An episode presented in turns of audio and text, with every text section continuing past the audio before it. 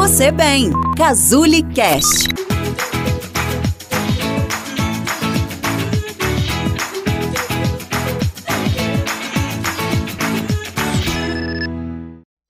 Identificar elementos que nos dão tesão é muito fácil. Mas você sabe identificar quais são os elementos que tiram tesão? O meu nome é Cristiane Schumann, eu sou terapeuta na Clínica Casuli e hoje eu vou trazer cinco elementos que acabam tirando o tesão do casal. Elemento 1: um, higiene. Por mais básico que isso possa parecer, né? Uma das principais queixas que eu recebo em consultório é a falta de higiene do parceiro ou da parceira, causando essa falta de vontade de se relacionar sexualmente dente sem escovar, a pessoa que não tomou banho, que trabalhou o dia inteiro e chegou em casa suada querendo ter a relação sexual, né? Todos esses pontos podem diminuir a vontade que o outro tenha de se relacionar sexualmente com você. Então, nada melhor que um dentinho escovado, uma pele cheirosa, um banzinho tomado, um cabelo lavado, para que nós mesmos nos sintamos mais seguros de nós né? E para que o outro também tenha mais vontade de tocar no nosso corpo, de sentir o nosso cheiro, de se envolver conosco. Segundo elemento que rebaixa o tesão, excesso de intimidade. Ué, Cris, mas sexo não é intimidade? Sim, sexo é intimidade sexual. Como assim excesso de intimidade? Gente, ninguém merece sentir o cheiro do número 2 do outro, né? Ninguém merece ter acabado de tomar um banhozinho, deitar numa cama cheirosa, por exemplo, e vir aquele pum que acaba com o cheiro gostoso do ambiente, né? Então acaba que esse excesso de intimidade, de, por exemplo, arrotar, soltar um pum, fazer as, necessidades na frente do outro, né? Ah, eu não me importo, Cris, eu faço. Tudo bem, mas você já parou para pensar se o outro se importa? se para o outro isso é ruim. Muitas mulheres, por exemplo, se queixam muito comigo, né? Ai, meu marido solta pum, meu marido arrota, meu marido faz número dois, é tudo, né, na minha frente, eu não gosto disso, me tira o tesão. Então, por favor, né, vamos guardar esses momentos aí para nossa intimidade. A gente vai ao banheiro, faz o que a gente tem que fazer, né? Se rolar um acidente, tá tudo bem, isso acontece, né? De soltar um aqui ou outro ali, não tem problema nenhum. Mas não vamos transformar isso numa coisa banal, se, né, comum e que a gente faz sem pensar no desconforto que isso gera para o outro, não. Terceiro ponto: falta de vaidade. Quando a gente tá com a vaidade mais baixa, isso impacta nessa questão do tesão, da relação sexual do casal de duas formas. Um, na autoconfiança, na autossegurança, né? Na minha, na minha iniciativa de buscar o outro, de mostrar para o outro que eu tô afim, que eu tô querendo um envolvimento sexual. Então, se, se eu, minha vaidade tá baixa, né? Se eu não tô me cuidando, consequentemente, auto, minha autoestima provavelmente também tá lá embaixo, eu vou ter menos segurança, autoconfiança e vontade ou coragem de tomar a iniciativa em prol né, do, do relacionamento sexual.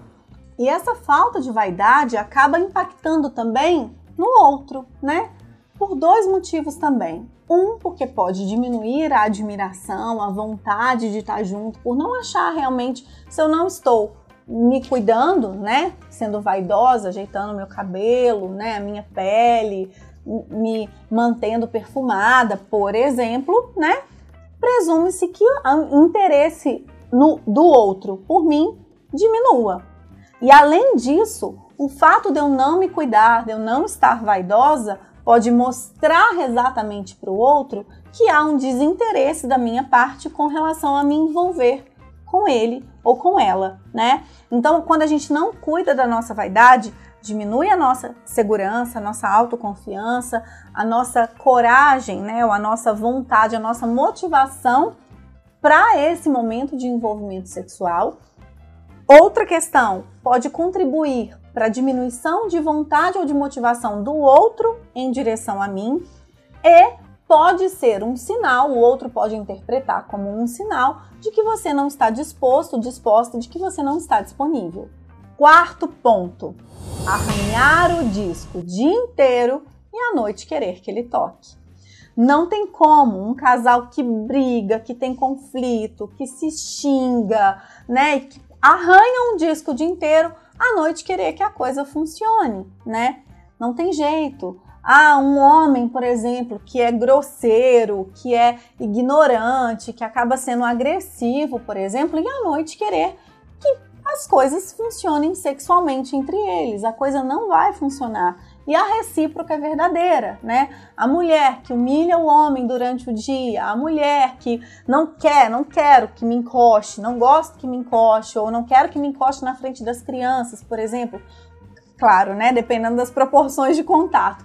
Mas essa pessoa, né, que, que não, não quer o envolvimento ao longo do dia, é muito provável que à noite, quando vá acontecer o envolvimento sexual do casal, que a coisa não seja tão plena, que a coisa não seja tão prazerosa para ambas as partes. Então não adianta arranhar o disco o dia inteiro e à noite querer que ele funcione perfeitamente. E o quinto elemento que acaba contribuindo para baixar o tesão, o envolvimento sexual do casal, são as caras e bocas de desânimo ou desinteresse, né? É demonstrar para o outro que a minha libido tá baixa, que eu não tô afim, que, né, eu estou desinteressado ou desinteressada desse envolvimento sexual com a outra parte. Ai, Cris, mas eu realmente não tenho muita vontade. Ai, dá uma preguiça, né? Você pode estimular a sua libido com contos eróticos, com cenas né, mais sensuais, com filmes que estimulem, não necessariamente filmes pornográficos, mas com filmes mais sensuais que trazem essa história realmente de envolvimento de um casal, de um momento de paixão com um casal, né? Se propor a fazer coisas diferentes, pedir para que o outro faça algo diferente no sentido de te conquistar, né? prepararem algo completamente diferente do que vocês estão acostumados a fazer no dia a dia, tudo isso vai colaborar para aumentar a libido e aumentar o envolvimento sexual do casal. Então é isso. Se você quiser conteúdos mais profundos sobre relacionamento, libido, sexualidade, acesse o link Casuli Play que eu deixei aqui na descrição desse vídeo, casuliplay.com que é uma plataforma de autoconhecimento, autodesenvolvimento, inteligência emocional, e lá você encontra módulos específicos sobre relacionamento de casais. Te espero então, super beijo, até o próximo vídeo.